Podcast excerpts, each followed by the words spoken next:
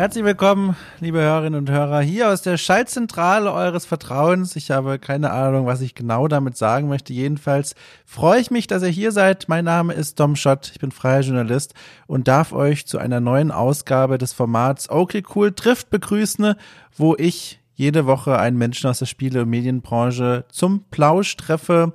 Und dieses Mal ist es ein weiteres Mal gelungen. Eine weitere Person hat meiner Gesprächsanfrage zugesagt. Und zwar ist es dieses Mal der Stuffed Wombat. Wie ihr euch schon denken könnt, ist das kein bürgerlicher Name, sondern ein Künstlername. Äh, ich darf den Vornamen meines Gesprächspartners verraten, der Joshua. Der ist Indie-Entwickler aus Österreich und hat mich darum gebeten, hier als Stuffed Wombat in der Folge vorgestellt zu werden. Ähm, aus dem einfachen Grund, dass er äh, in dieser Folge sehr viel über sich als Künstler gesprochen hat und er möchte dann seinen privaten Namen so ein bisschen von seiner Arbeit trennen und deswegen diesen äh, Künstlernamen Stuffed Wombat in den Vordergrund rücken. Und so kennt ihn auch die Indie-Dev-Community äh, und so möchte ich ihn euch auch vorstellen. Also heute mein Gespräch mit Stuffed Wombat beziehungsweise Joshua. Und es war wieder mal eines dieser Gespräche, wo ich euch schon jetzt empfehlen kann, nehmt euch dafür Zeit, lasst das auf euch wirken, denn es war nicht unbedingt durchgehend ein Spaziergang auf der Sonnenseite des Lebens, sondern dieses Mal ein Rundgang durch äh, Joshuas Biografie, die eine extrem spannende ist.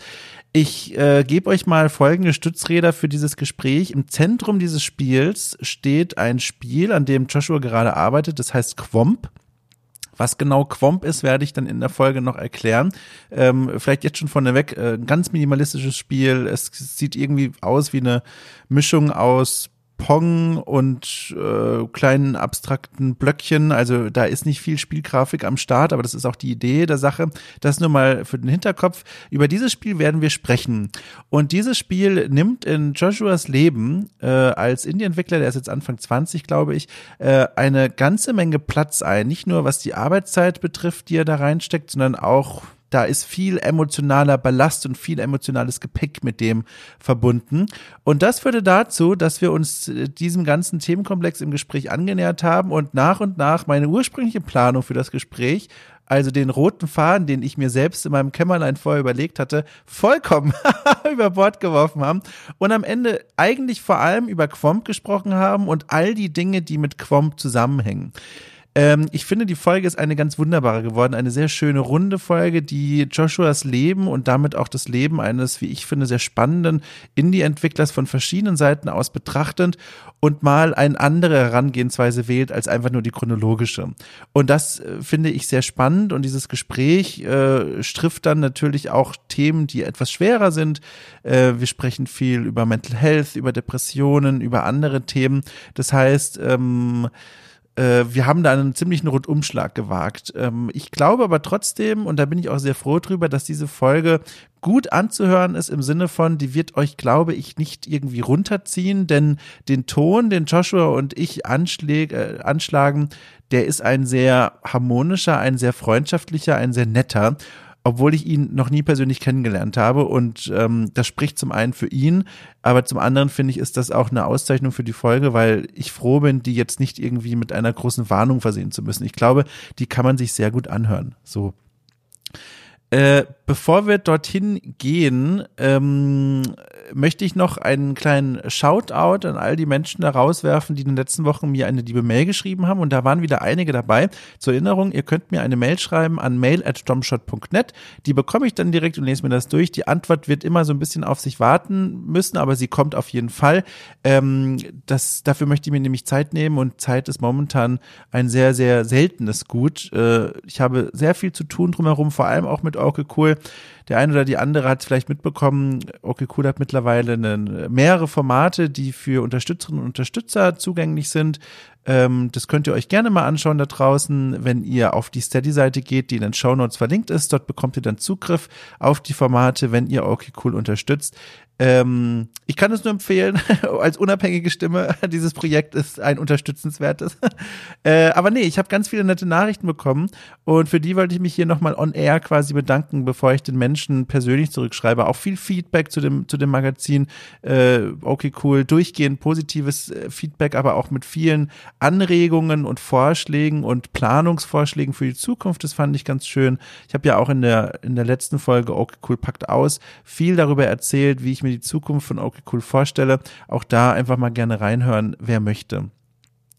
Ja, ansonsten vielleicht noch einen kleinen, äh, eine kleine, einen kleinen Wunsch in den luftleeren Raum hier raus. Ich hoffe, euch da draußen geht es gut. Ähm, zum Zeitpunkt dieser Aufnahme jetzt gerade äh, stehen wir in Deutschland wieder am Anfang eines äh, neuen Quasi-Lockdowns, Kontaktbeschränkungen auf die Spitze getrieben fast. Ähm, ich habe keine Ahnung, wann ich zuletzt vor der Tür war. Es ist schon mehrere, längere, viele Tage her. Ähm, aber ich versuche mich über Wasser zu halten mit äh, sehr aufwendigen äh, äh, Computerspielen, die viel von meinen Hirnhälften beanspruchen, viel Arbeit. Ähm, und das hilft. Ich habe auch noch zwei Karten, das ist auch eine gute Sache. Aber es ist schon eine knackige Angelegenheit gerade. Auch deswegen bin ich sehr froh, ähm, diese Gespräche hier jede Woche im Grunde aufnehmen zu können mit meinen Gästen für Okay Cool trifft. Ähm, denn nicht nur erfahre ich da wirklich spannende Geschichten über die Menschen aus ihrem Leben, die wirklich auch immer sehr offenherzig sind, was ich immer ganz toll finde. Auch wieder in diesem Fall Joshua zum Beispiel in der heutigen Folge. Zum anderen fühlt sich das so ein bisschen weniger danach an, als würde ich hier auf einer einsamen Insel sitzen und so langsam wegtreiben. Das ist was Schönes. Und deswegen schätze ich dieses Format sehr. Und ich freue mich sehr, dass es euch da draußen auch so gut gefällt. Und ich hoffe, hoffe, hoffe, euch geht es so gut, wie es nur irgendwie in diesen turbulenten Zeiten gehen kann. Ähm, ich kann euch gerne anbieten, kommt in den offiziellen Discord von OK Cool, da findet ihr den Link über die Homepage der Seite. Da gibt's einen Haustier-Channel, da könnt ihr euch vielleicht mit positiven Energien aufladen. Und ansonsten drücke ich uns allen einfach die Daumen, äh, Daumen, dass wir hier gut durchkommen durch die nächsten Wochen und Monate weiterhin. Ja, Gut, also damit ist die Stimmung ja gesetzt. Nein, Quatsch. Aber das wollte ich mal loswerden. Und jetzt äh, entlasse ich euch in diese neue Folge äh, mein Gespräch mit Joshua alias Stuffed Wombat. Äh, ich wünsche euch ganz viel Spaß und wir hören uns im Anschluss nochmal ganz kurz.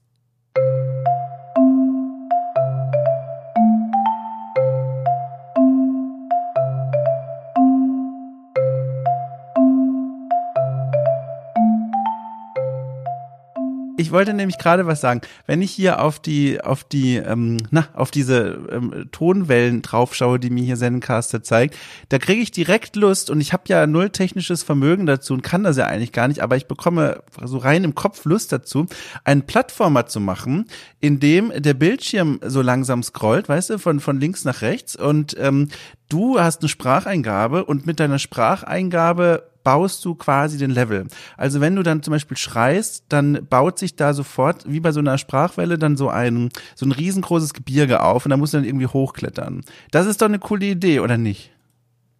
Das macht absolut Sinn, ja.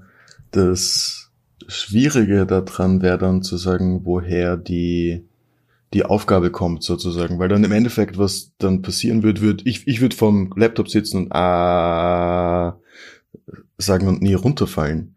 Das heißt, man bräuchte irgendwie vielleicht Stellen, wo man nicht sagen darf oder wo dann sozusagen so Beats wie in so einem äh, so einem Sequencer-Programm von der Seite kommen und während denen darf man nichts sagen oder über die muss man drüber hüpfen und dann hört man die auch, wenn man das spielt. Das ist eine coole, coole Idee. Ja, pass mal auf und dann gib einfach das Headset mit der Spracheingabe deinem Koop-Partner vor dem Bildschirm. Das ist doch cool. Ah, ja, ja, ja. Eine Person sozusagen muss singen. Ja. Und, und, und, dann können Leute ihre, ihre Gesangseinlagen hochladen. Andere können die sich runterladen als Level-Editor quasi. Und dann bekommen die da die Level vorgefertigt. Du, ich, es ist ja immer sehr unsympathisch, wenn man sowas über eigene Ideen sagt. Aber ich finde, das ist eine sehr gute Idee.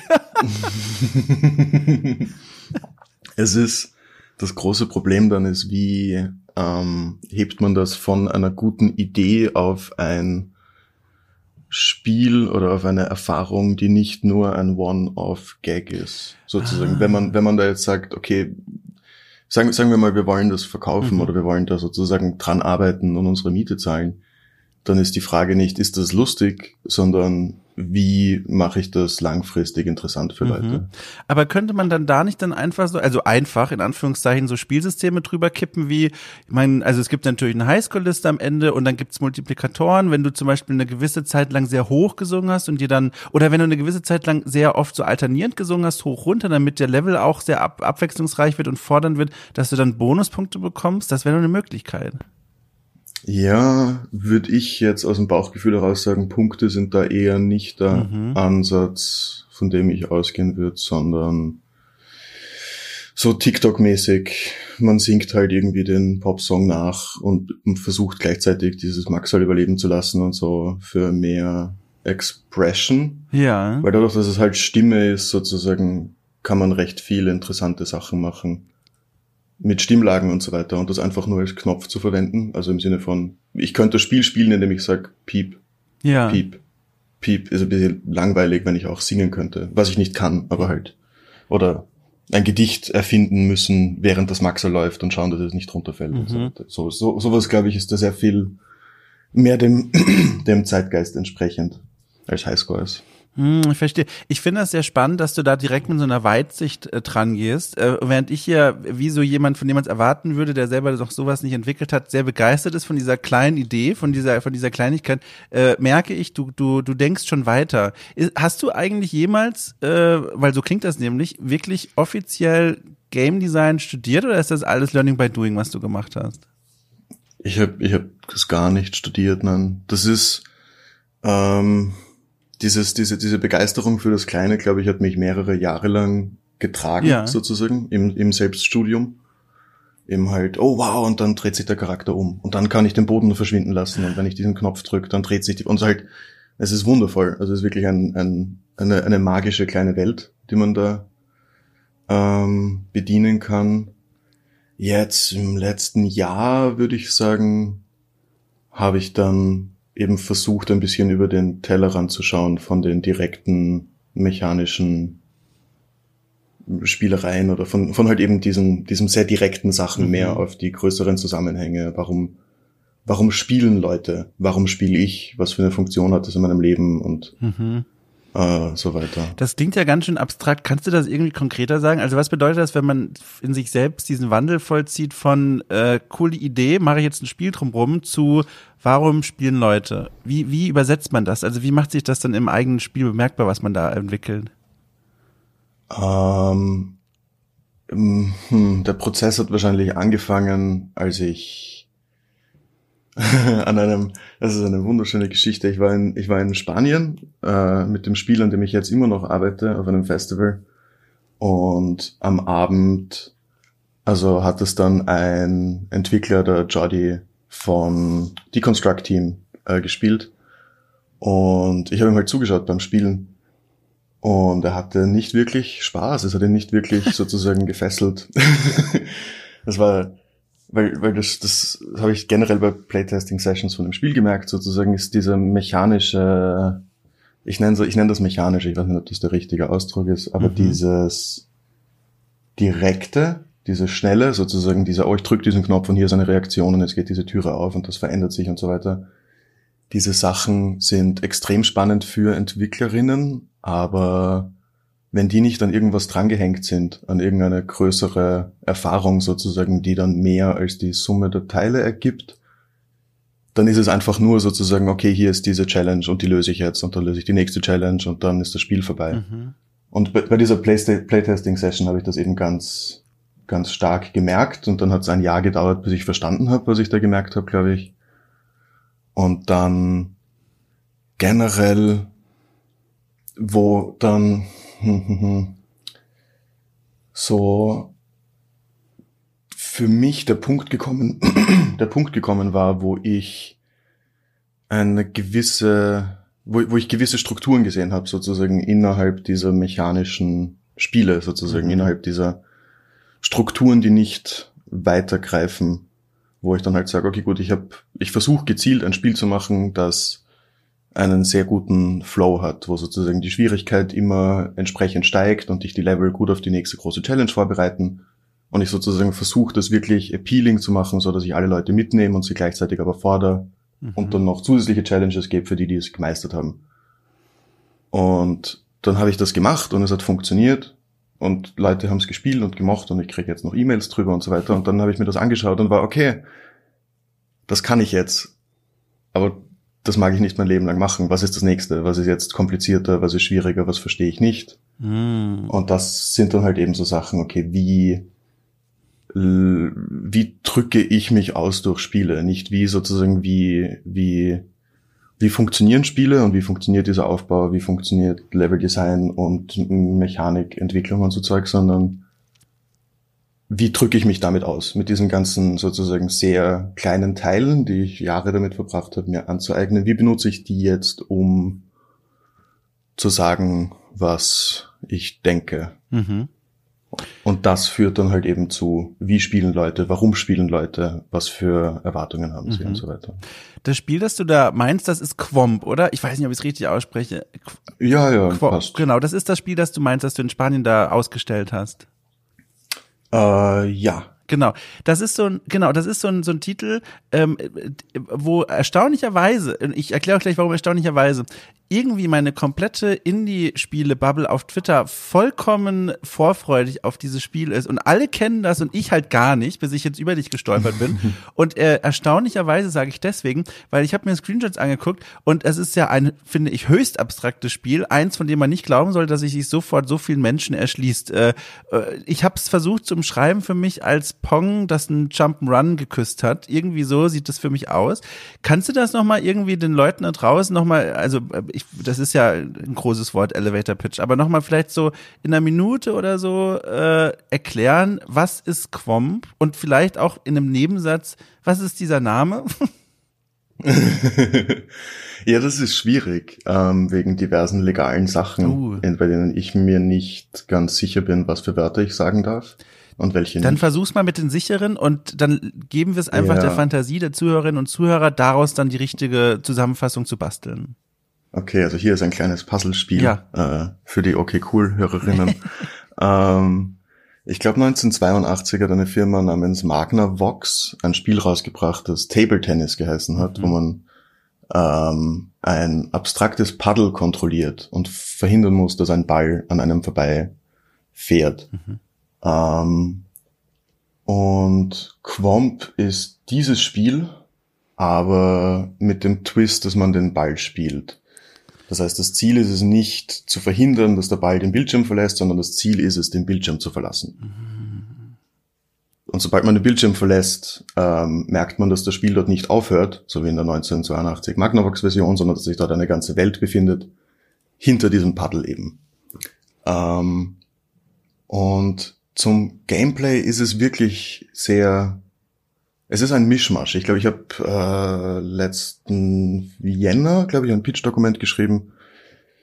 Da habe ich gesagt, es vereint verschiedene Elemente, mhm. also von einem Plattformer sozusagen das Moment-to-Moment-Gameplay, von einem Metroidvania die übergeordnete sozusagen ähm, Fortschrittsstruktur und Art, von Arthouse Games halt die sehr abstrakte Intention mhm. des ganzen Projekts. Und das, es ist, also ich merke das auch beim Entwickeln immer wieder sozusagen, es benutzt von ein paar verschiedenen Sachen Grundbausteine. Mhm. Aber es folgt keinem Genre wirklich komplett, glaube ich. Und es ist, das habe ich mir zumindest notiert, ein Spiel, das dir sehr viel Spaß macht zu entwickeln, oder? Das ist gerade genau das, worauf du Bock hast. Nein, nicht? nein, nicht wirklich. Ist es, ach du liebe Zeit. Ich habe, ach du. Das musst du, äh, das musst du kurz auflösen. Bevor, oder bevor du das auflöst, muss ich jetzt kurz auflösen, warum ich hier schon irgendwelche Notizen habe. Die Leute werden sich ja fragen, was ist denn das hier? Ich dachte, der setzt sich hier mit den Leuten und erfährt alles von denen. Da muss ich mal, also merkt ihr kurz den Gedanken, einen kleinen Exkurs machen, warum mhm. wir jetzt hier eigentlich sitzen. Das ist eigentlich ein ganz schöner Moment. Ähm, ich bin über dich gestolpert, äh, ganz zufällig, ähm, über einen Tweet, der mir in die Timeline gespült wurde. Und in dem Tweet hast du so ein bisschen mal zusammengefasst, zusammengefasst äh, aus einem Moment heraus, wie gerade so dein, dein Leben als Indienentwickler aussieht. Und da erwähntest du unter anderem, es waren mehrere Tweets, auch, dass du von einem ähm, spanischen Publisher fallen gelassen wurdest, wie einige andere auch, die bei diesem Publisher namens Syndicate ähm, unter Vertrag standen. Das war uh, Dezember 2018 irgendwo herum, muss das gewesen sein.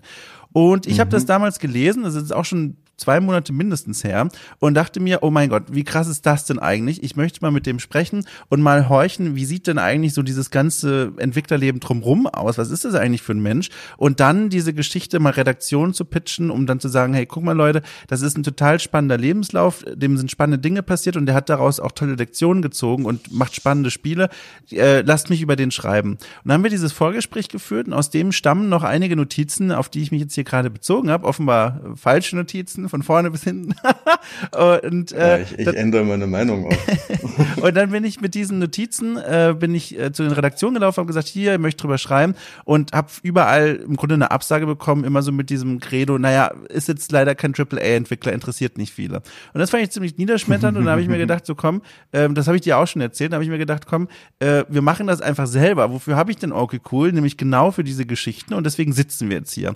Das so als kleinen Exkurs, warum ich mir hier eine Notiz gemacht habe zu Quomp, aber offenbar eine falsche. Mhm. Und jetzt musst du auflösen, warum.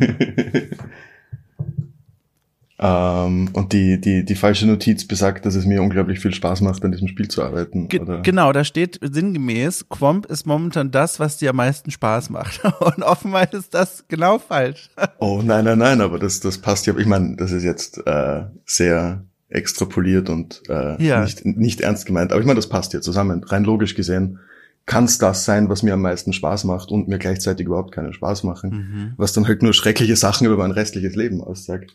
Aber also jetzt sind wir in einem philosophischen, äh, äh, äh, ne? ich weiß nicht, wie man es nennt. Das heißt, ähm, wenn ich es richtig verstehe, von dem ausgehend, von dem, was du bisher über dich verraten hast, könnte man meinen, das ist jetzt mal so ein Spiel, das sollte dir eigentlich total liegen, weil es so ein bisschen diesen Schritt, diesen Gedankenschritt weitergeht und mehr macht, als einfach nur eine coole Spielmechanik auszunutzen und breit zu treten. Gleichzeitig aber äh, fällst du nicht in ein Glücksloch, wenn du über dieses Spiel nachdenkst. Warum? Es ist Arbeit. Ja. Es ist mein Job gerade und es ist einfach Arbeit und die macht manchmal Spaß und übernimmt manchmal mein Leben. Mhm. Und zu sagen, dass es mich mit Glück erfüllt, drüber nachzudenken, wäre einfach falsch. Es ist zu nah verbunden mit meinen letzten vier Lebensjahren oder sowas, mhm. Als dass ich irgendwie jetzt sagen könnte, dass es mich mit einer gewissen Glückseligkeit erfüllt. Es dran, dass die Arbeit daran sozusagen macht unterschiedlich viel Spaß. Gewisse Aspekte von der Arbeit verabscheue ich und sie stressen mich sehr und andere Aspekte fallen mir leicht und machen Spaß. Aber es ist nicht, nicht sozusagen, äh, ja, kein, kein Allheilmittel mhm. oder kein, kein sozusagen, nicht dieser riesige Block und ich wache jeden Morgen auf und bin so happy, dass ich das machen kann. Mhm. Weil ich es machen muss. Das heißt, ähm, vielleicht erstmal für den zeitlichen Rahmen, wie lange arbeitest du schon an dem Spiel? Es ist schwierig zu sagen. Ich hab's, ich glaube 2016 habe ich eine Flash-Version davon gemacht ja. und dann 2017 hat mich eben dieser spanische Publisher gesigned. Dann habe ich circa ein Jahr dran gearbeitet, bevor der Publisher eben verschwunden ist. Und dann im Herbst 2019 habe ich eine Demo-Version entwickelt, die ich dann in der ersten Hälfte von 2020 versucht habe, gefundet zu bekommen. Mhm. Ähm, also es ist so on-off vier Jahre, mhm. was halt bedeutet, dass ich sozusagen in, in tatsächlicher Entwicklungsarbeitszeit vielleicht ein Jahr, ein bisschen mehr vielleicht sozusagen dran gearbeitet habe, mhm. aber in mentaler Zeit das sozusagen halt immer irgendwie im Hintergrund schwelt. Mhm. Also halt dann, wenn ich nicht weiß, was ich jetzt machen soll oder ist es wieder irgendwas abgelehnt worden oder so, okay, na, sollte ich nicht dieses Projekt nochmal anfangen? Sollte ich das nicht wieder aufrollen? Und wie würde ich das anders machen? Und das ist jetzt die, keine Ahnung, zehnte oder zwölfte Version von dem Code. Also ich habe das wirklich ganz, ganz oft neu geschrieben und wieder von ja. vorne angefangen und so. Das heißt, es klingt so, am Anfang hat es dir natürlich schon durchaus Spaß gemacht, aber durch die ganzen Umstände drumherum äh, wurde das so ein bisschen geschwärzt, sage ich mal, so ein bisschen getrübt, die Arbeit daran. Äh, ich weiß nicht. Es war nicht. Ähm, als mich dieser Publisher gesigned hat, war ich arbeitslos und schwer depressiv, ja. würde ich sagen. Und es war nicht. Es ist sozusagen in so Momenten, wo es einem wirklich schlecht geht, dann wenn, wenn dann irgendwas Positives passiert, das un, un, unfehlbar als positiv betrachtet werden kann, also halt im Endeffekt, okay, ich habe einen Publishing-Deal. Ähm, ich habe dann zu viel in da rein investiert mental. Mhm. Also halt mit dem Gedanken, okay, und das ist jetzt mein Leben, das ist alles, was wichtig ist. Weil, weil ich halt eben nicht ähm, aufs Spielemachen zugegangen bin, freudig sozusagen, sondern eher vor persönlichen Problemen weggelaufen bin mhm. und das halt gemacht habe durch Spieleentwicklung.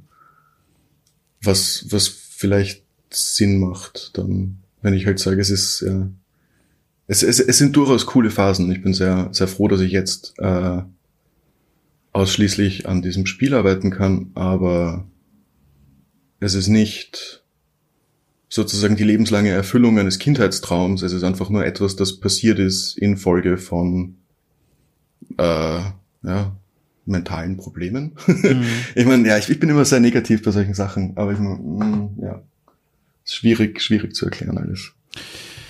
Ich überlege gerade, von welcher Richtung wir uns dem jetzt am besten nähern.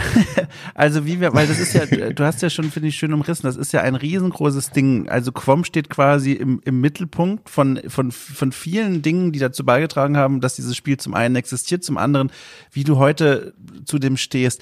Vielleicht mal, ähm, äh, äh, stelle ich mal dir eine Frage, damit ich das auch richtig verstanden habe und die Leute da draußen auch. Im Grunde könnte man deine Arbeit an Quom, die ja mittlerweile einen Großteil deines Alltags dann wohl einnimmt, so als ganz abgedroschen als Hassliebe beschreiben. Also es geht nicht mit und es geht auch nicht ohne.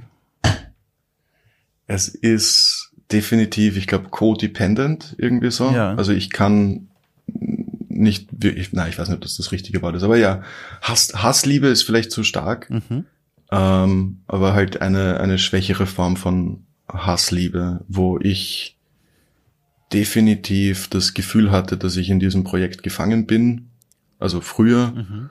und dann jetzt das inzwischen lockerer sehen kann, aber gleichzeitig ist es etwas, das ich fertig machen muss. Mhm. Also ich kann das nicht nochmal wieder liegen lassen. Das, das wäre ich weiß gar nicht, ob es so schlimm wäre jetzt, wenn ich drüber nachdenke. Aber irgendwie ist es, es wahrscheinlich es, es sind, es sind da halt irgendwie vier Jahre Entwicklung mit dem Gedanken, okay, ich kann es nicht loslassen, ich kann es nicht loslassen. Das ist meine einzige Chance sozusagen, ähm, das zu tun, was ich möchte, was gar nicht mehr stimmt aktuell. Ja. Aber wahrscheinlich habe ich nie, also nie wirklich mir Zeit genommen, darüber nachzudenken. Also ja, im Endeffekt, es hat einen, einen, einen sehr großen Koffer, das Projekt, ja. den es hinter sich herzieht mit diversen Sachen, die ich mir vielleicht dann erst anschauen kann, wenn es fertig ist. Ja. Das heißt, die Möglichkeit, die man sich ja jetzt vielleicht denken könnte, Mensch, dann, dann, dann, dann lass es doch hinter dir quasi, dann, dann verabschiede dich doch von diesem so schwierigen Ding und mach was Neues.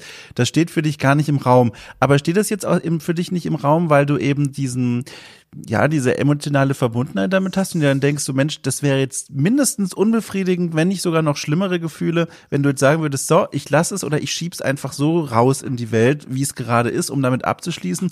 Oder auf der anderen Seite spielt da vielleicht, was ja auch durchaus nachvollziehbar wäre, so ein kommerzieller Gedanke eine Rolle, dass man sich denkt, Mensch, jetzt habe ich da, da ist so viel Zeit reingeflossen und so viel emotionale Energie und Kraft, dass ich, ich, es muss ich irgendwie auch rechnen. Äh, ich, ich, muss damit auch irgendwie Geld hm. machen. Aus welchen Richtungen, was davon stimmt und was davon beeinflusst dich, dass du sagst, ich kann es immer noch nicht weglegen? Ähm, vom kommerziellen her bin ich nicht darauf angewiesen, dass es sich gut verkauft, würde ich sagen, laut meiner aktuellen Planung mhm. und so weiter. Sieht so aus, wie als hätten eben die Fähigkeiten, die ich mir angeeignet habe, während ich halt eben diese ganzen Jahre an dem Projekt gearbeitet habe, ähm, wie als könnte ich die jetzt benutzen für diverse Freelancing-Jobs, mhm. wo ich sozusagen sage, okay, so wie 2021 für mich persönlich jetzt ausschaut, brauche ich keine Existenz, Existenzangst mehr zu haben. Ähm, es ist wahrscheinlich mehr das Gefühl von, ich habe dieses Projekt zehnmal angefangen, wenn ich es nicht fertig mache, dann fange ich es noch zehnmal an. Und das ist einfach dann Zeitverschwendung. Mhm. Und also eine, eine ganz wichtige Sache, die ich für mich gelernt habe beim Entwickeln von diversen kleinen Browser-Spielen, womit ich halt angefangen habe, was ich jetzt auch noch gerne mache, ist, dass ein Projekt erst wirklich Sinn macht und man sozusagen es dann versteht, warum Sachen so sind, wie sie sind, ein Jahr später, circa, zwei Jahre später nachdem es fertig ist. Mhm. Wenn es wirklich als konkretes Objekt draußen ist, veröffentlicht und ich kann es nicht mehr verändern und es vergeht ein Jahr Zeit, dann kann ich es mir anschauen und kann mir denken, ah, okay, dieses Level ist so aufgebaut, weil ich gedacht habe, dass Spielerinnen dieses Puzzle dann so verstehen und so weiter. Und ich kann es dann dekonstruieren und habe gleichzeitig auch so ein Fenster in meine Vergangenheit, mhm. wo ich mich dann erinnere, wie ich das Spiel entwickelt habe, wie es mir damals gegangen ist und so weiter. Und das hilft mir dann auch beim Verarbeiten von persönlichen Sachen. Und da ist Quomp einfach das, das längste Projekt, das damit eben am meisten potenzielle Reflexion in sich drinnen hat. Mhm. Und wenn ich es nicht fertig mache, dann wird es mir schwerer fallen, wahrscheinlich über diese Periode zu reflektieren mhm. und damit abzuschließen auch.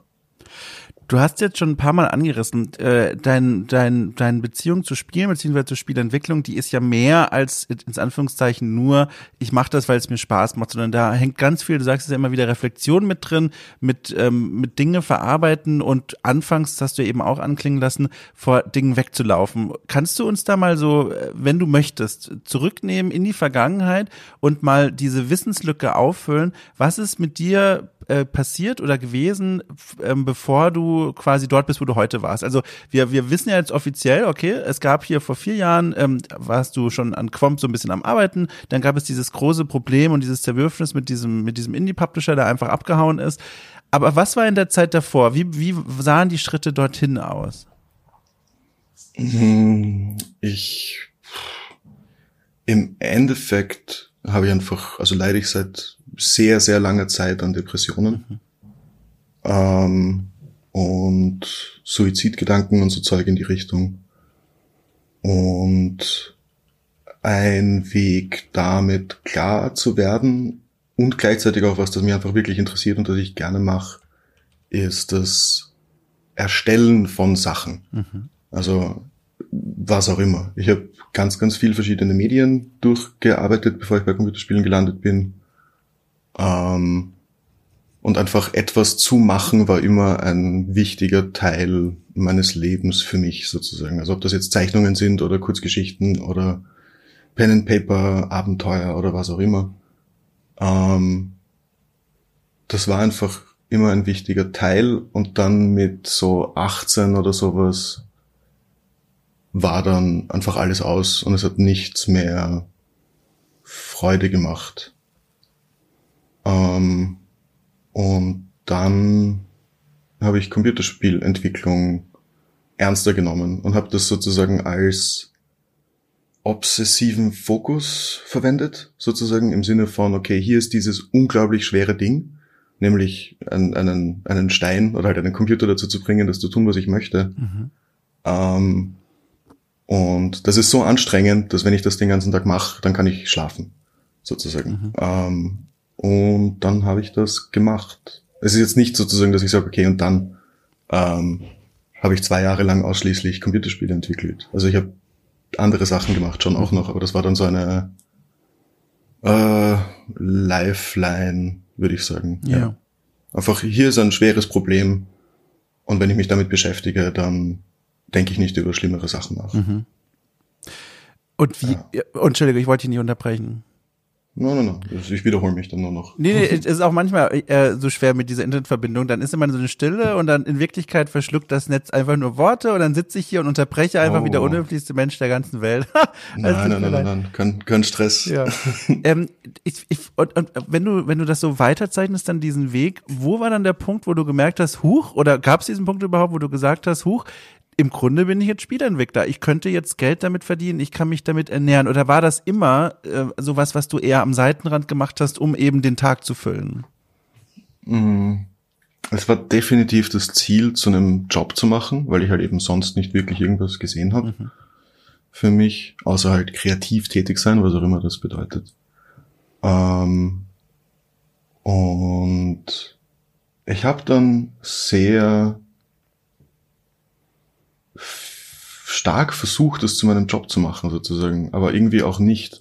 Weil dann, dann, das Ding ist halt, wenn dann man sowas benutzt, um vor persönlichen Problemen wegzulaufen, um sich sozusagen eine Barriere zu schaffen zu diesen persönlichen Problemen und dann wird das, das Handwerk oder diese, diese Kunsttätigkeit, die man da macht, zu einem integralen Bestandteil der Persönlichkeit und des täglichen Lebens. Dann manifestieren sich die Probleme, vor denen man weggelaufen ist, natürlich genauso wieder in der Arbeit mit dem Medium. Mhm. Und das hat's dann sehr schwer für mich gemacht, ähm, einerseits Sachen zu verkaufen, ähm, und mich zu verkaufen, also zu sagen, okay, mhm. ich mache, also keine Ahnung, ich glaube 2017 oder sowas wurde mir geraten, mach einen Patreon, mach diese Sachen und so weiter, das wird funktionieren. Ähm, und ich habe mich immer geweigert, weil halt dann, das ist so ein weirdes Paradox, das mit Depression einherkommt mhm. oft, wo Erfolg sozusagen das Schlimmste ist, was passieren kann. Ähm, weil dann, weil man dann kein Ziel mehr hat sozusagen. Also mein, mein Ziel war sozusagen, okay, ich möchte erfolgreich werden mit Spielentwicklung. Aber sobald ich das erreicht habe, hätte ich kein Ziel mehr. Mhm. Ich hätte keinen Antrieb mehr. Und dann wäre diese sozusagen dieses, dieses Loch wieder da, vor dem ich äh, weggelaufen bin. Und das hat's dann eben nicht einfach gemacht. Also im Endeffekt habe ich nur so lange Spiele machen können, weil ich immer gewusst habe, okay, wenn alle Stricke reißen, wenn mir komplett das Geld ausgeht, ähm, kann ich zu meinen Eltern zurückziehen. Mhm. Und das habe ich dann 2019 gemacht und habe dann eben Pause gemacht, bisschen und bin ein bisschen runtergekommen von diesem von diesem Erfolgsdruck und dieser Erfolgsangst gleichzeitig. Ja. Und der hatte sich aufgebaut, dieser Erfolgsdruck, dann auch schon nachdem dann dieser oder war es, als dieser Publisher mit dir diesen Vertrag unterschrieben hat? Hat sich das dann dann so langsam aufgebaut in dieser Zeit oder woher kam der dann plötzlich? Ähm, der kam vorher schon sozusagen. Es ist halt, es hat im Endeffekt angefangen sozusagen mit der ersten positiven Reaktion mhm. auf ein Spiel von mir, wo ich mir gedacht habe, oh wow, okay, das mag jemand. ähm, absurd und was bedeutet das jetzt für mich? Und dann hat sich, ist es schlimmer geworden, sozusagen dieses Gefühl von, okay, ich kann erfolgreich sein hier und was bedeutet das? Und dann, als ich, als ich äh, Vorträge gegeben habe in, gegeben habe in Wien, ähm, bei so diversen Meetups, wo ich dann sehr positives Feedback bekommen habe und dann sozusagen war, ja, das ist dann, dann schwierig, sozusagen das Selbstbild irgendwie ähm, aufrechtzuerhalten oder was, oder sich zu verstehen, wie das eigene Selbstbild funktioniert, wenn man sozusagen den ganzen Tag alleine am, am, am Küchenboden liegt und hier und da ein Spiel macht mhm. und dann kommen Leute auf dich zu im echten Leben und sagen, das ist so cool. Und ich selber fühle mich absolut beschissen. Andere Leute sagen mir, dass ich coole Sachen mache. Und dann halt eben so zwischen sozusagen Selbstgeißelung und Arroganz ähm, entsteht dann irgendwann das Gefühl, dass man gut sein muss. Mhm. Verstehe. Oder und besser. dann, Oder, ja, ja, und dann, dann häuft sich das auf zu so einem, zu so einem fast erdrückenden Berg an Erwartungshaltung und Anspruch, den man dann selbst an sich stellt. Ja, ja, und auch Hoffnung. Also sozusagen so, das, das Ding ist halt, ähm, großer Teil, warum ich bei Spieleentwicklung bicken geblieben bin, war Indie Game the Movie. Und da sieht man halt Edmund McMillan mhm. und John Blow und so, und die reden dann halt und dann habe ich gedacht, okay, ich möchte so sein wie die. Ich möchte das haben, was die haben. Und ja, da sieht man sich dann sozusagen, dann, ja, ich weiß nicht, da konstruiert man dann so ähm, den eigenen Lebenslauf als Kopie vom Lebenslauf dieser Personen, mhm. die man mhm. dann so vergöttert und so. Es ist sehr weird, also sozusagen diese, diese Heldenrolle, die manche Leute für mich eingenommen haben. Mhm. Sehr, sehr schwer zu verstehen für mich, wie genau ich das handhaben möchte. Da drängen sich mir zwei Fragen auf und eine geht weiter in die Vergangenheit als die andere. Ich, ich fange mal von hinten an und nochmal als Erinnerung übrigens, äh, wenn ich die hier zu tief grabe, ne, dann jederzeit sagen, so halt stopp, ist nicht mehr cool oder so, äh, dann finden wir ein anderes Thema. Das ist gar kein Problem, nur dass du das nochmal weißt. Okay, not cool. Echt jetzt? Nein, nein, nein. Also ich nein, dachte nein, jetzt nein, schon. Also, nein, nein, nein, ich habe ich hab, ich hab nur einen, einen, einen, einen Witz gemacht mit dem Format. Ach so, ach so, ähm, sehr lustig. Ja, ja, wunderbar, wunderbar. Also, also lass mich mal kurz ganz weit in die Vergangenheit. Und zwar ähm, ja. nur so eine kleine Frage, aber die interessiert mich dann doch. Das klingt ähm, der dein Weg in die Spieleentwicklung als einen sehr, ich sag mal auf eine gewisse Art und Weise zweckmäßiger. Das heißt, mir geht's nicht gut. Ich muss was machen, was mich beschäftigt und von anderen Gedanken abhält. Klar, Spielentwicklung ist eine große Herausforderung. Das mache ich jetzt. Was mich da interessieren würde, gab es denn da im Hinterkopf bei dir äh, zu dem Zeitpunkt, also als später Teenager, ähm, eine eine Leidenschaft für Spiele als Medium, wo du gedacht hast, ach cool, guck mal, wenn ich das mache, kann ich ja direkt mal versuchen, das und jenes Spiel nachzubauen, weil ich erinnere mich, ich habe jetzt kürzlich hier zu Gast gehabt den Stefan Höfelbrings, vielleicht kennst du den auch, das ist ein Indie-Entwickler aus Berlin, der macht gerade Death Trash, so ein riesengroßes mhm. Fallout-Style Open-World-Spiel alleine und der hat damit ja. unter anderem seine Leidenschaft für dieses Genre mit reingetragen und sich von Anfang an gedacht, so Mensch, er hätte Bock, so ein eigenes Fallout zu machen. Hat das bei dir jemals eine Rolle gespielt oder war im Vordergrund immer gestanden, Hauptsache was machen und viel weniger, ich möchte Spiel XY nachbauen? Ähm, jetzt, wo du die Frage stellst, habe ich eine konkretere Antwort. Grundsätzlich, normalerweise sage ich immer, okay, ähm, nein. Ich habe keine Ahnung. Ich habe World of World of Warcraft Klone gespielt und StarCraft gespielt und Gothic 2 hat mir sehr gut gefallen. Und irgendwie so, so ein Haufen Spiele, der sich halt so durch meine Kindheit und Jugend zieht. Aber keines davon war so ein zentrales Ding, das ich unbedingt nachbauen wollte. Mhm. Ähm, was aber definitiv mein Anspruch war von Anfang an an mich selbst und sozusagen mein Ziel war nicht, war, war produktionsbezogen und nicht resultatbezogen. Ich habe gesagt, okay, ich, ich kann nicht gut programmieren und es macht mir auch nicht wirklich Spaß zu programmieren. Und ich kann nicht gut zeichnen und ich kann nicht gut Musik machen. Ähm, aber es sieht so aus, wie als könnte ich äh, halbwegs okay designen. Als hätte ich sozusagen Ideen, die ähm, kreativ sind und die ich auch umsetzen kann. Mhm. Oder dass ich sozusagen, dass ich meine Grundkreativität einsetzen kann, um sozusagen Coding-Probleme zu umschiffen, um leichter zu Ergebnissen zu kommen. Und da war recht früh für mich klar, dass mein persönliches Ziel ist, ähm, wirklich gut zu verstehen, wie man Spiele designt. Mhm. Und der Rest ist nur so rundherum Zeugs, dass ich halt zusätzlich lernen muss. Das ist mein Anspruch gewesen damals und das ist, glaube ich, auch jetzt noch mein Anspruch an mich selbst. Hm, verstehe. Dann würde ich gerne zu dem zweiten Fragezeichen gehen und zwar ähm, also äh, so wie ich dir zuhöre, ähm, das klingt so, als würdest du sehr viel kreative Energie, vor allem vielleicht noch vor einigen Jahren mehr als heute, daraus ziehen, dass es dir einfach nicht gut ging. Dass du einfach Phasen hattest, in denen es dir nicht gut ging und du dann diese Phasen irgendwie umgewandelt hast in kreative Energie, dann Spiele gemacht hast und gemerkt hast, wie ein Spiegel, der dir davor gehalten wird, huch, ich stolpere in den Spielen, die ich mache, wieder über die Dinge, vor denen ich eigentlich weglaufen will. Das ist zum einen, kann ich mir vorstellen, furchtbar, diese Momente, in denen man das merkt, dass sich diese, diese Gedanken in dem Werk dann widerspiegeln.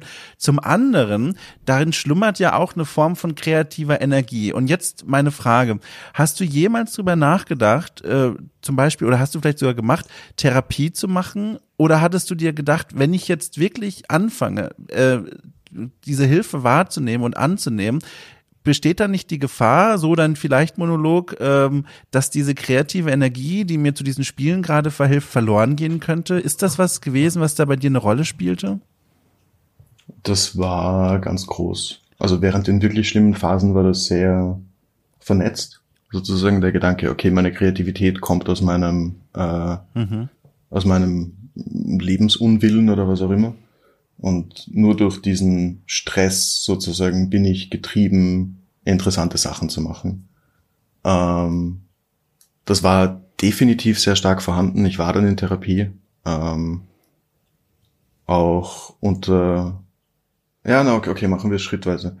Ähm, ich war dann in Therapie und habe ähm, mehr und mehr mit Leuten zu tun gehabt. Also real tatsächlich einfach mit der Community in Graz, wo ich dann gewohnt habe und dann in Schweden ähm, wo mir klar geworden ist, dass Kreativität nicht an sowas hängt und dass es andere Arten gibt, sozusagen zu arbeiten, als getrieben von existenzieller Angst. Mhm.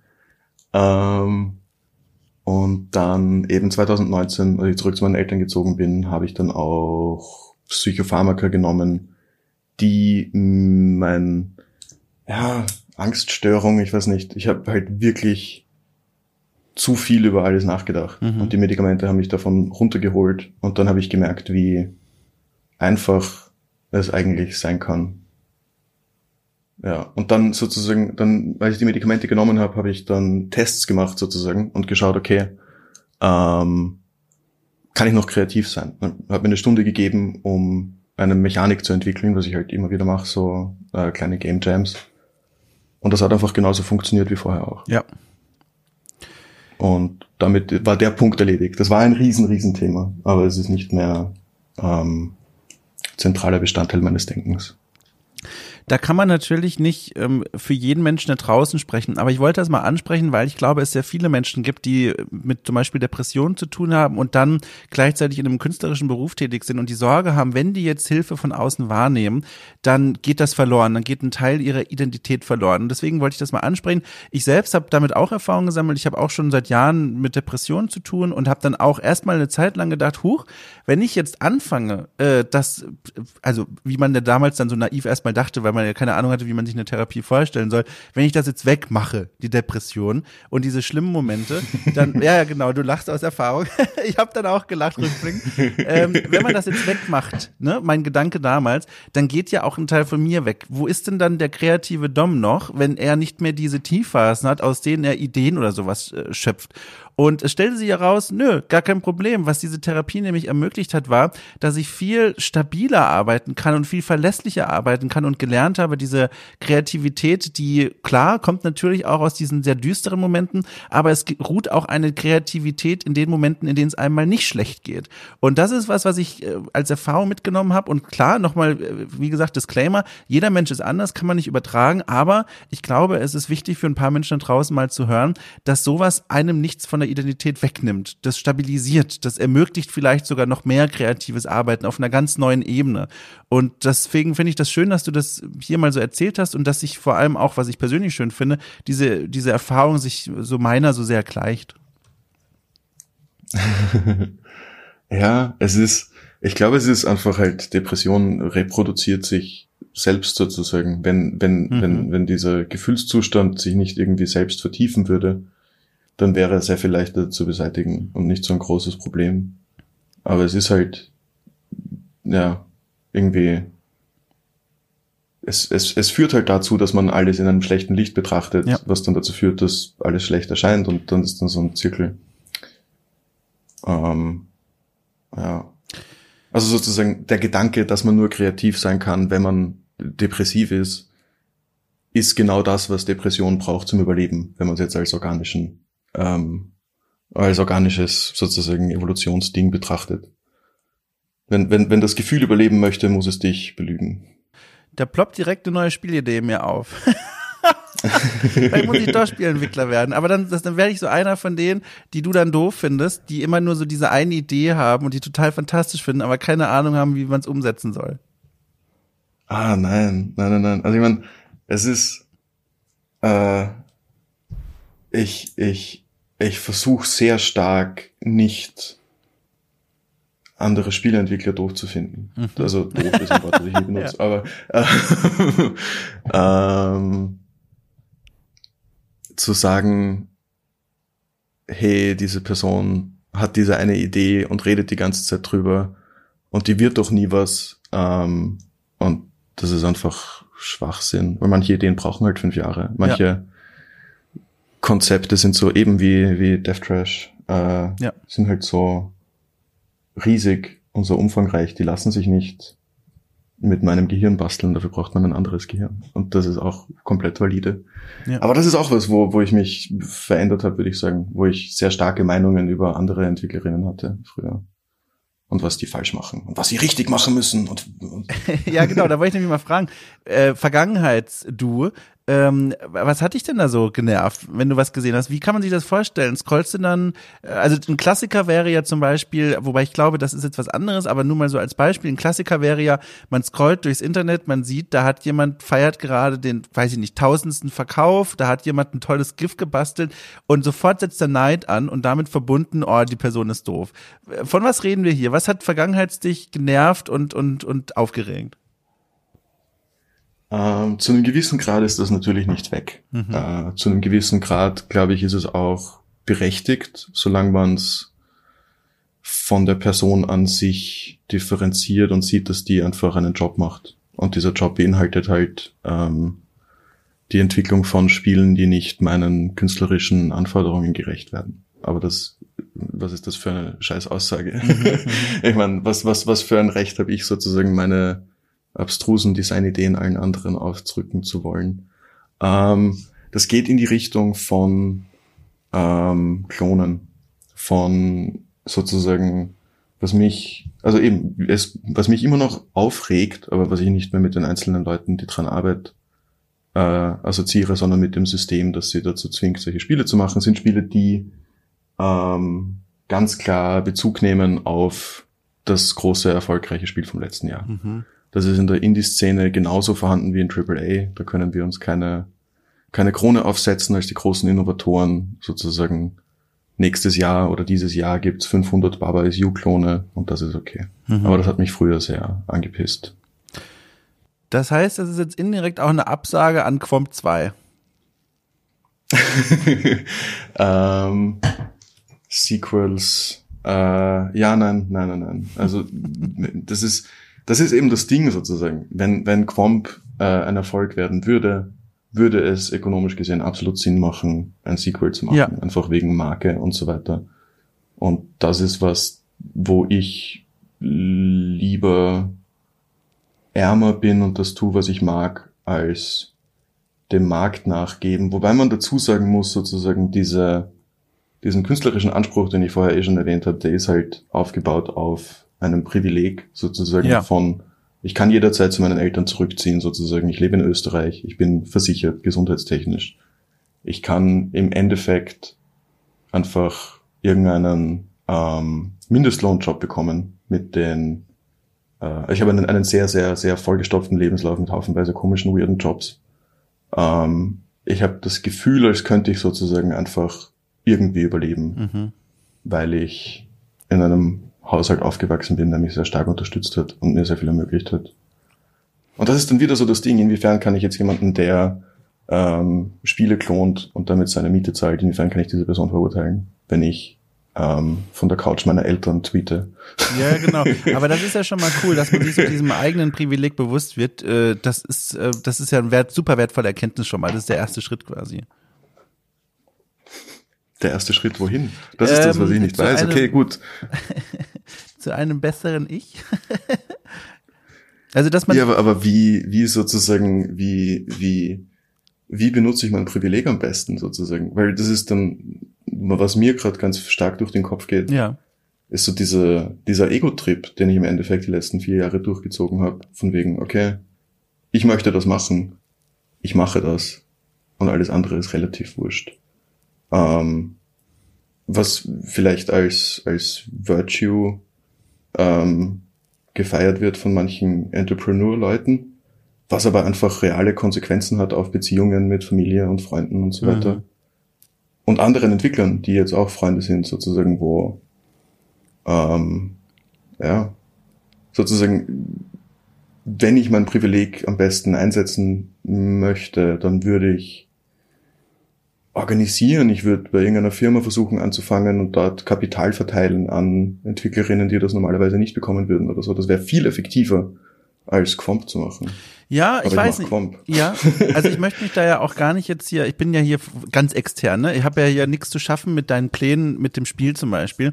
Aber wie man da, wie man da aushelfen kann als jemand, der ein gewisses Privileg hat, zu den Menschen gehöre ich ja auch, ist, also das weißt du sicherlich auch, ganz grundsätzlich eine Plattform anzubieten, dass man sagt, so, ich habe hier einen gewissen Stand und ich habe hier eine gewisse Reichweite, ich habe hier ein gewisses Privileg, das können Menschen nutzen, die diese all diese Dinge nicht haben. Und was mir da zum Beispiel jetzt ganz spontan äh, konkret einfallen würde, wäre, guck mal, in Quomp kannst du vielleicht ähm, ein Level machen, keine Ahnung, Bonuslevel oder am Anfang irgendwas, wo man irgendwie äh, als Spieler darauf aufmerksam gemacht wird von weniger sichtbaren Entwicklerinnen und Entwicklern, dass die gerade folgende Spiele machen. Da kann man sich ja überlegen, wie so ein Gastauftritt aussehen könnte in dem Spiel. Ich habe auch keine Ahnung, wie kompliziert das ist zu machen, deswegen sage ich das nur ganz vorsichtig. Aber so Möglichkeiten, die unmittelbar mit Quomp zusammenhängen, die gibt's ja durchaus.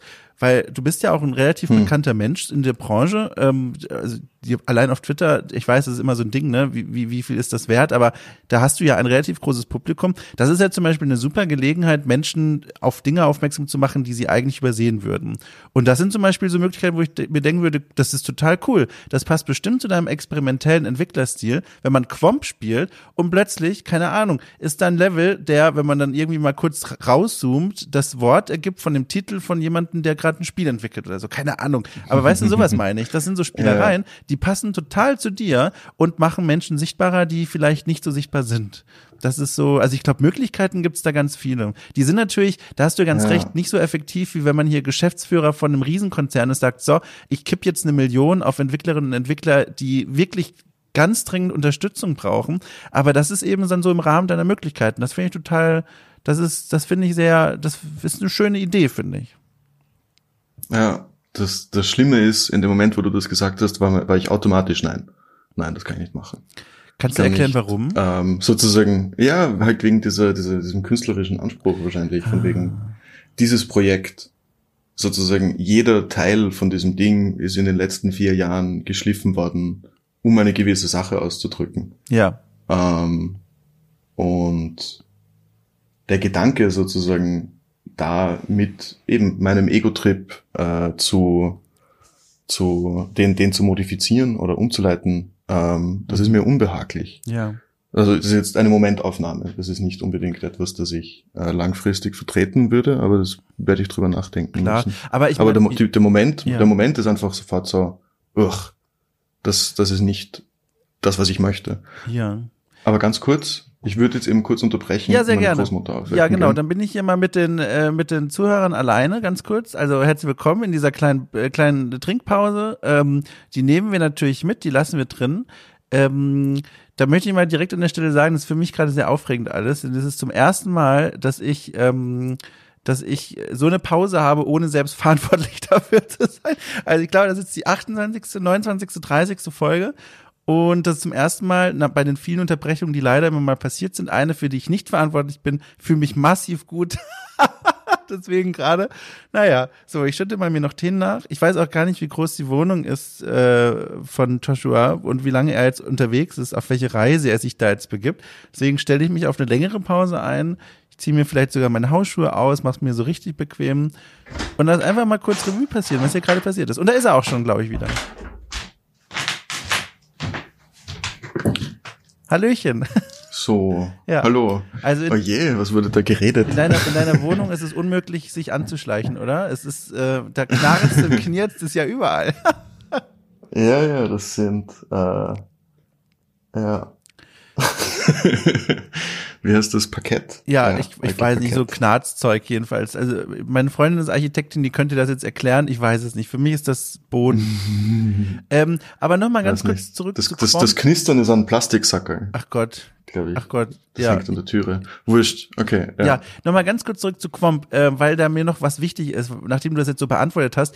Da muss man, glaube ich, auch für sich selbst, also in dem Fall für dich selbst, ähm, so ein Verständnis zeigen, dass das vielleicht eben nicht der richtige Ort ist, um dann so eine Plattform zu bieten, weil, das haben wir ja schon gehört, Quomp ist ja super, also alle deine Spiele sind persönlich, aber das ist ja ein super persönliches Spiel, das jetzt entstanden ist unter dem Eindruck der letzten vier Jahre deines Lebens, die ja äh, durchaus ereignisreich waren. Und deswegen kann ich mir gut vorstellen, das ist vielleicht nicht der Ort, wo man dann sagen kann, okay, ich öffne jetzt diesen sehr intimen Rahmen und mache da quasi im Grunde Werbung für andere Entwicklerinnen und Entwickler. Das kann ich schon gut nachvollziehen. Das war nur so ein Gedankenspiel von mir, äh, wo ich drüber nachgedacht habe, wie kann man denn eigentlich dann anderen Menschen helfen? Und ich glaube, es läuft halt immer wieder darauf hinaus, Plattform zu bieten, zu helfen, die Sichtbarkeit zu erhöhen. Ähm, und, und vielleicht nicht in Quomp, aber auf anderen Ebenen. Und das war nur so mein Gedankengang.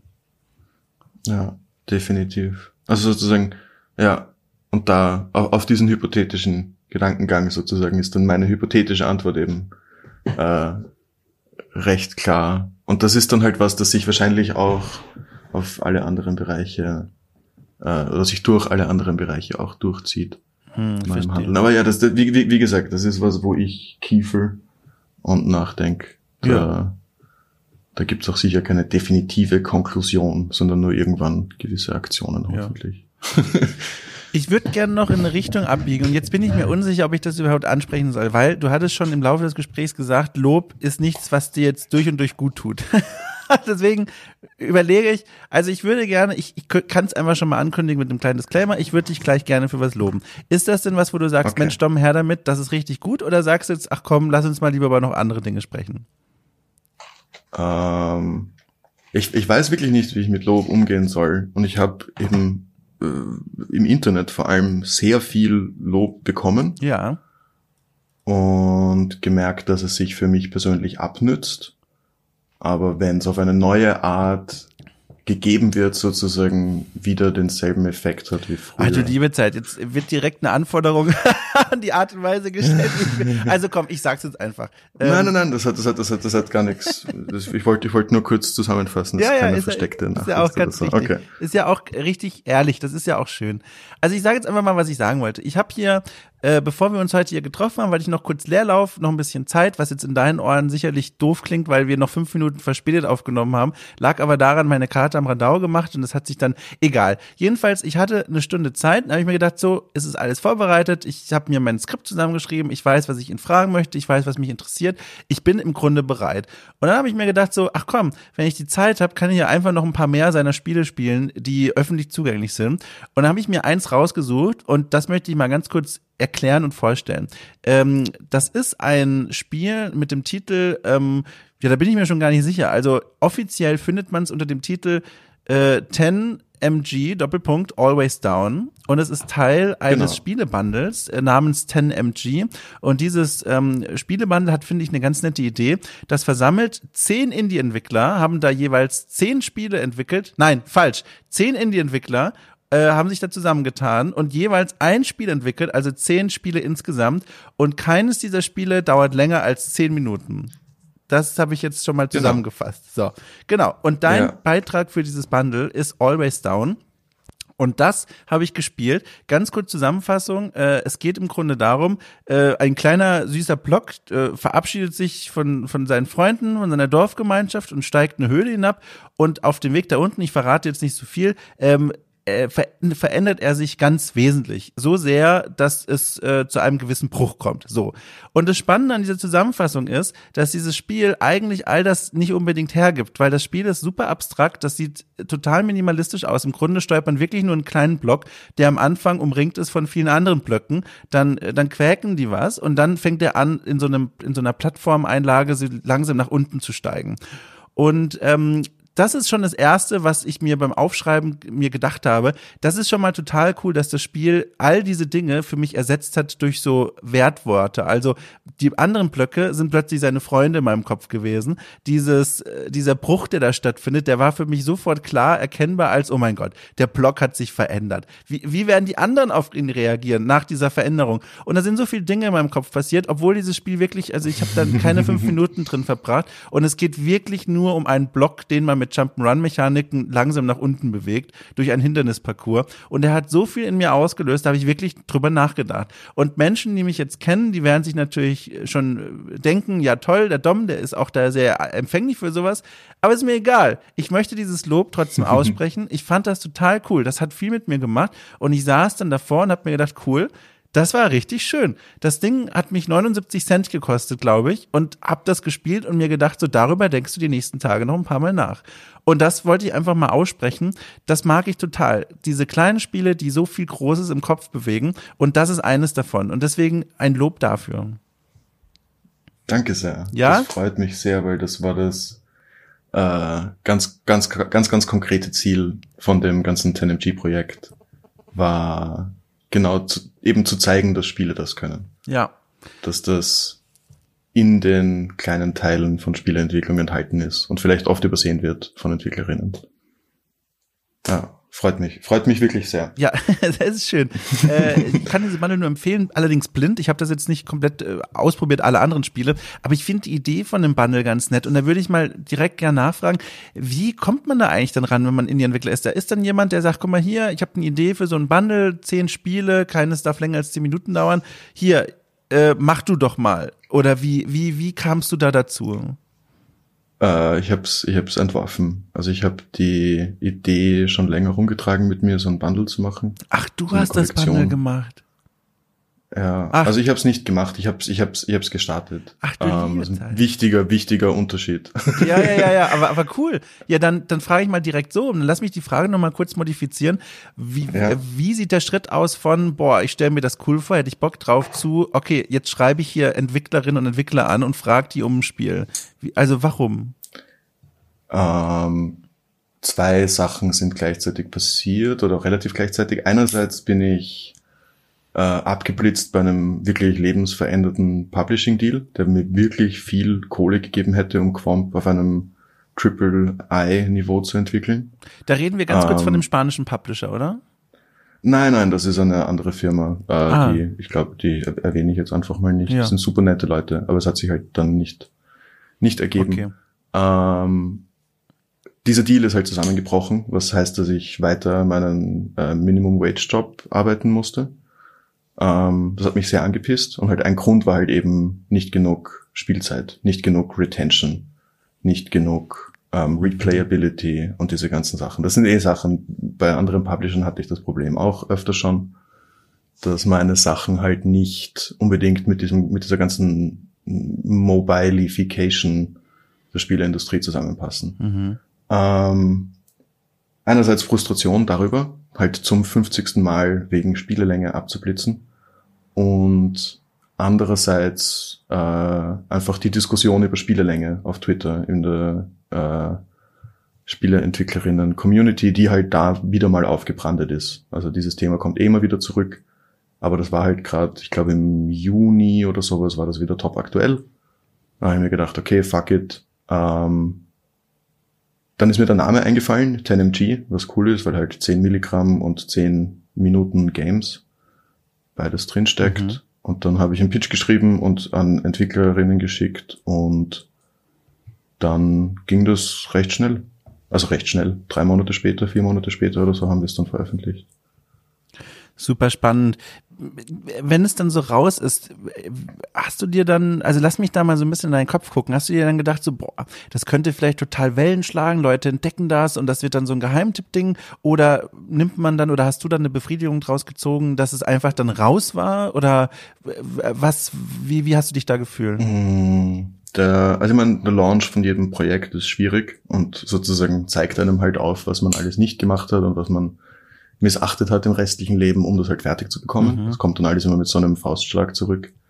Ähm, zusätzlich dazu war 10MG sehr schwer für mich, weil ich halt, ich habe das Projekt gestartet und dann bin ich umgezogen und Corona und Job aufgegeben Mhm. und Investment und angefangen an Quant zu arbeiten.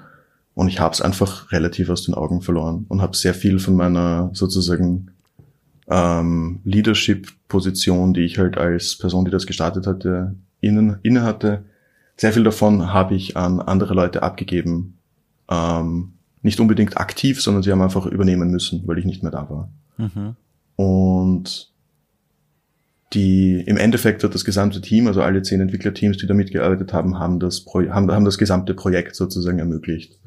Und ich war dann nicht so viel involviert in der Marketingarbeit und im Vertrieb und so weiter. Also von, und dann, dann das, deswegen dann halt Gewissensbisse. Sozusagen, okay, Leute haben sich gestresst, Leute haben zu viel gearbeitet in den letzten Wochen für diesen Release. Ähm, das ist nicht okay. Das ist meine Schuld. Ähm, das hat mich ziemlich fertig gemacht. Mhm. Ähm, grundsätzlich vom Ziel, vom Projekt her, glaube ich, ist das Ziel erreicht. Das Ziel von 10MG war eben einerseits zeigen, was Computerspiele eigentlich können in kurzer Zeit, wenn man sozusagen diese, äh, diesen Anspruch wegnimmt, dass die 400 Stunden dauern müssen, damit sie Geld wert sind, dass da trotzdem noch irgendwas Interessantes übrig bleibt. Und andererseits einfach generelle Awareness schaffen für kleinere Spieleentwicklerinnen. Mhm. Und das sind beides Sachen, die nicht sofort passieren werden in einer großen Welle oder sowas. Das wird, ja, keine Ahnung, in den nächsten zehn Jahren oder so, ähm, dann hoffentlich sozusagen referenziert werden als ein früher Versuch, diese gewisse Art von Spiel, die dann in zehn Jahren überall erhältlich ist, äh, Mhm. populär zu machen. Das wäre sozusagen die bestmöglichste Option eine kleine Fußnote in einer Genregeschichte oder sowas. Ja, spannend. Das heißt, das wird weiterhin dein Steckenpferd bleiben, ne? Diese relativ kurzen Spielerfahrungen, intensiven Spielerfahrungen, ähm, ungeachtet der Hindernisse, die dadurch für dich entstehen. Also alleine schon diese Sache mit, wir können dich nicht unter einem großen Vertrag nehmen, weil das Spiel einfach nicht lang genug ist. Ähm, ja, ja, das ist mein Modus operandi. Mhm. Also die Projekte, die ich jetzt, die ich jetzt dann anfange zu pitchen, eben für wenn Quam vorbei ist, die sind auch, oder das, das Projekt, das eine ist wieder viel zu kurz ähm, für traditionelle, für traditionelle Publishing-Sachen. Aber es macht halt, äh, mit dem nächsten Projekt hoffe ich halt, dass das sozusagen umschiffen zu können durch, ja, ein, ein, ein, ein, ein, ein gewisses System, das ich jetzt nicht unbedingt hier, das braucht dann zu lange, rede ich 20 Minuten. Ja.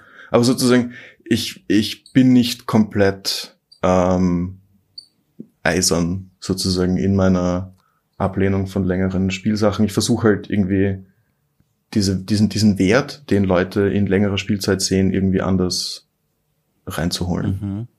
wenn das Sinn macht. Ich muss jetzt nochmal fragen, weil mich das wirklich sehr interessiert. Das heißt, oder lass mich anders sagen, es ist jetzt nicht so, dass bei dir dann trotzdem im, im, Wohnzimmer ein Assassin's Creed Origins rumliegt mit 80 Stunden Spielzeit, dass du privat total gerne spielst, aber gerne eben andere Spiele machst. Oder was spielst du denn dann privat so? Was sind denn so die Spiele, ja. die dich total stimulieren? Weil es wäre ja jetzt eigentlich ja auch gar nicht verkehrt, wenn man, wenn du jetzt sagen würdest, äh, also verkehrt sowieso nicht, aber es würde ja auch irgendwie Sinn ergeben, wenn du sagst, so, privat spielst du gerne diese langen Spiele, aber du hast halt Bock, andere Dinge selbst zu machen. Was, was gibt dir denn ja. da privat so an Spielen Freude? Was, was spielst du da so?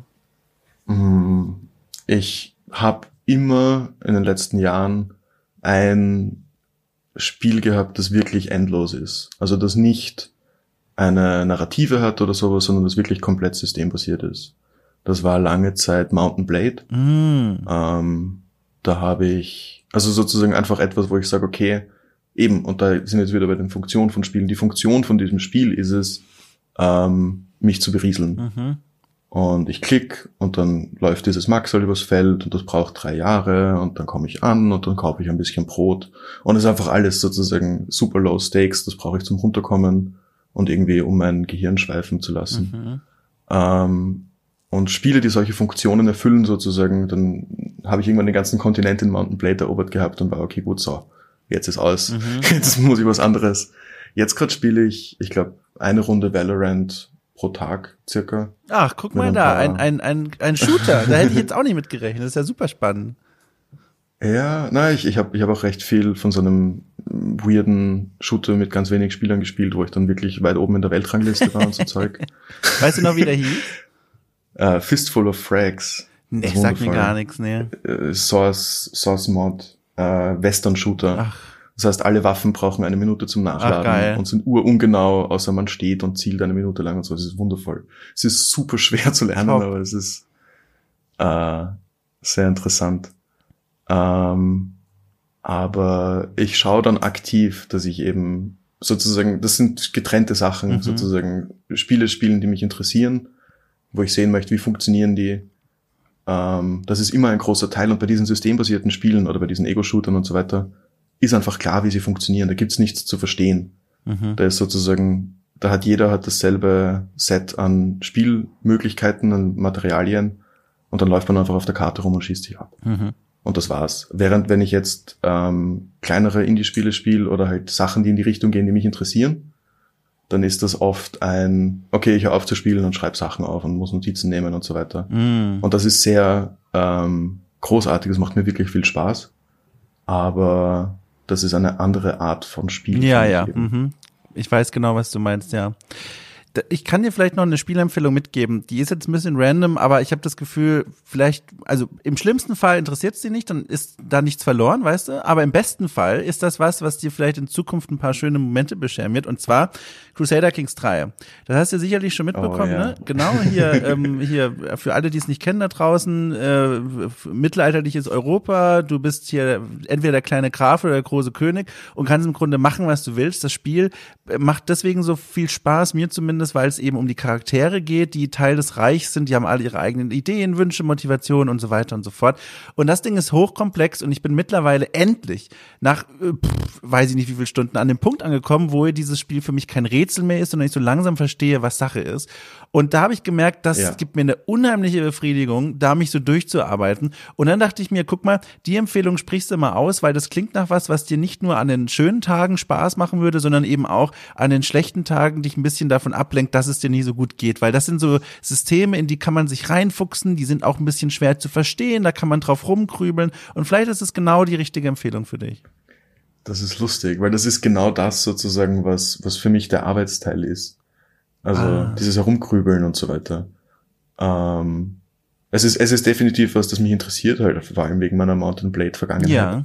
Aber die Gefahr, die ich jetzt gerade sehe, ist, dass ich da in das Systemverstehen reinkipp. Hm. Dass ich eben sage, wie du sagst, okay, endlos Stunden und jetzt weiß ich langsam, was abgeht.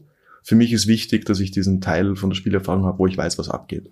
So, ich weiß, warum wir jetzt diese Runde verloren haben. Ich weiß, was sozusagen, das ist nicht etwas, das große Rätsel birgt oder irgendwie super schwer konzeptuell zu verstehen ist. Das ist einfach, ich mach und dann gewinne ich oder ich verliere Ja. und ich krieg die Stadt oder nicht und es ist vorbei. Und ich weiß, welche Knöpfe ich drücken muss, damit es theoretisch funktioniert. Wenn ich jetzt Crusader King anfange, was dann wahrscheinlich passiert, ist, dass ich 10.000 Ideen dafür habe, emotionale Relationships durch andere Mechaniken auszudrücken und in Zetteln ertrinke und Quomp nicht fertig mache. Oh das ist je. definitiv ein Spiel, das ich mir anschauen möchte, aber das ist so auch eines von denen, die ich mir dann irgendwann in, in Ferien geben werde. Ja, sehr gut. Also Empfehlung in die Tonne. Äh, bitte vergiss das wieder. Nein, nein, nein, nein, nein, nein. Em, em, em, äh, Empfehlung in die Aufgehoben. Ablage für Ja. später, ja, in den Folder. Ja, schön. Äh, Ich, ich habe noch eine letzte Frage. Das ist wahrscheinlich für den Spieleentwickler die schwierigste und schlimmste, aber ich, ich wage es jetzt trotzdem, weil ich es gerne privat auch wissen wollen würde. Gibt schon eine Idee, wann das rauskommt, Quomp? Ähm, wann wird denn dieses Interview veröffentlicht? Na, das ist jetzt ein bisschen die Frage. Ah, Podcast. Also, also ähm, ich sage einfach mal, um, um mich jetzt in kein, kein, kein Klo reinzusetzen, Anfang November. 2020. Okay. Äh, wir haben. Ach so, oh ja, wir haben gerade Anfang November. Ja, genau. Ähm, ähm, ja, wahrscheinlich recht viel später. Also wir haben jetzt gerade aktuell ist noch die Information draußen, dass das Spiel bald veröffentlicht wird. Ja. Ähm, also sehr bald, weil wir mit dem Content fast fertig sind und eigentlich alles steht und nur noch ähm, gepolished werden muss. Aber ich möchte nicht denselben Fehler nochmal machen wie bei Gutwale, das ich früher dieses Jahr veröffentlicht habe Ja. wo das Spiel sozusagen fertig ist, aber die emotionale Effectiveness oder sozusagen die emotionale Komponente, die ja Mhm. eigentlich der ganze Grund für das Projekt ist, ähm, nicht genug getestet ist. Verstehe. Sozusagen, was, was passiert ist, ich habe alle Level fertig und sage, okay, das Spiel ist fertig, aber eigentlich müssen die Level nicht nur als Level funktionieren, sondern auch eben als Teile einer Geschichte. Ja. Und wenn ich da nicht viel Testing involviere, dann, also es wird Dezember, Jänner rauskommen. Okay. Also es soll nicht nur fertig, sondern auch reif sein. Genau, ja, es soll komplett sein. Ja, in schön. sich geschlossen, kohärent und, ja, und sozusagen wirklich fertig und nicht nur Content complete. Ja, schön. Dann, äh, also es klingt immer so abgedroschen, aber ich meine das, hoffentlich weißt du das auch von Herzen. Ich drücke alle Daumen, dass das gut klappt und dass das dann zu, in einem Zustand rauskommt, der dich glücklich macht und zufrieden macht und dass du den Kopf dann frei hast für das nächste Projekt. Ähm, ich ich freue mich drauf, ich werde das spielen und ähm, wie gesagt, ich drücke einfach nur die Daumen. Ich, ich hoffe, dass alles gut geht. Danke sehr. Ja. Dann, dann würde ich sagen, dann, dann, dann danke dir für das Gespräch. Also ich fand das sehr schön. Das war ein sehr offenes Gespräch. Und äh, ich habe es auch vorhin in der Pause kurz gesagt, endlich mal eine Folge, in der die Unterbrechung nicht durch mich verschuldet ist. Das war jetzt die erste Aufnahme. Deswegen auch dafür bin ich dir sehr dankbar. Ja. Bleibt das drinnen? Naja, also eigentlich bleibt's drin. Okay, okay. Ja, also man hat auch nichts Verräterisches gehört, außer eine sehr laute Innenarchitektur bei dir, also Plastikbeutel und ein Boden. äh, aber sonst war alles gut. Innenarchitektur. Ja. Also einfach ein, äh, ja. ich sollte das entfernen. Aber ja. Ja, ja gut, also dann, ne? Ja, vielen, vielen, vielen, vielen Dank für die Einladung und dass es dann doch nach äh, organisatorischen Problemen und so dann geklappt hat. cool. Ich bin richtig danke, froh. dass du da, danke, dass du da dran geblieben bist. Ja, ja, also du bist mir jetzt zwei Monate lang im Kopf geblieben und ich habe mir ganz fest vorgenommen, oh wenn diese, nein, nein, das war, war, ein schön, war, war, ist eine schöne Situation. Dann dachte ich mir, wenn da jetzt überall die Ab Absagen kommen, aus Gründen, die ich, also das ist ein anderer Podcast, aber die ich für höchst schwierig finde, dann äh, nehme ich mir doch einfach die eigene Plattform und lade dich hierher ein. Deswegen danke dir, dass du dir Zeit genommen hast. Es war ja sicherlich auch nicht an allen Stellen total einfach, da über Dinge nachzudenken. Deswegen auch im Namen der Zuhörerinnen und Zuhörer einfach ein Danke für die Offenheit. Das ist immer schön, immer gut und ich glaube, glaube, es gibt Menschen da draußen, denen hilft sowas. Das ist sicherlich schön. Cool. cool. Das hat schon meine Volksschullehrerin immer gesagt. Dass ich, äh, dass sie es gut findet, dass ich so ehrlich bin. Ja, das ist super. Das, das, ist super. Das habe ich mir zu Herzen genommen und jetzt sage ich manchmal dann Sachen, die nicht ganz. Nein, nein. Nein, nein, in nein, die Situation passen vielleicht. Aber ja, nein, nein, nein, okay, ja, alles okay, also, also wir, wir ich, fangen ich. Jetzt, wir machen jetzt kein Feedback-Gespräch zu der Folge noch.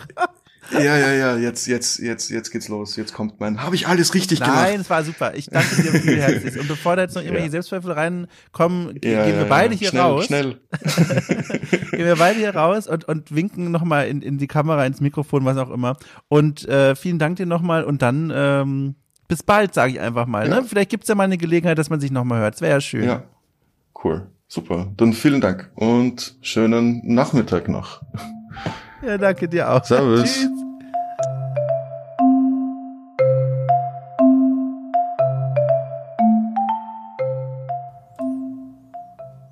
So, Hallöchen. Nochmal zurück. Äh, vielen Dank fürs Durchhören und Anhören. Äh, ein sehr schönes Gespräch mit Joshua, wie ich finde.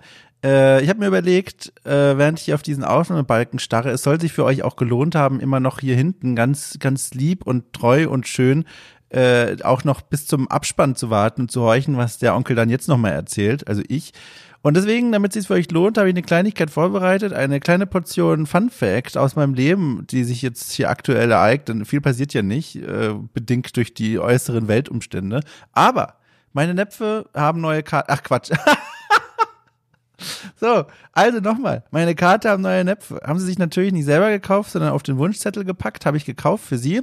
Es sind drei Näpfe aus Keramik, wunderschön in weiß mit einem süßen Katzenmotiv jeweils drauf. Und das besonders Tolle ist, das sind Näpfe für, und da zitiere ich die Produktbeschreibung, Katzen mit kurzen Nasen. Das ist sehr niedlich. Dann ist die Passform der Näpfe etwas anders. Die beiden fühlen sich damit wunderbar wohl. Ganze Fressorgien wurde schon gestartet und wenn Corona vorbei ist, laden die bestimmt hier auch ein paar Freundinnen und Freunde ein, um denen die Näpfe ganz stolz zu zeigen. Davon bin ich überzeugt. Ich wünsche euch eine fantastische Woche. Passt auf euch auf und wir hören uns am Sonntag wieder mit einer neuen Folge von Okie Cool trifft.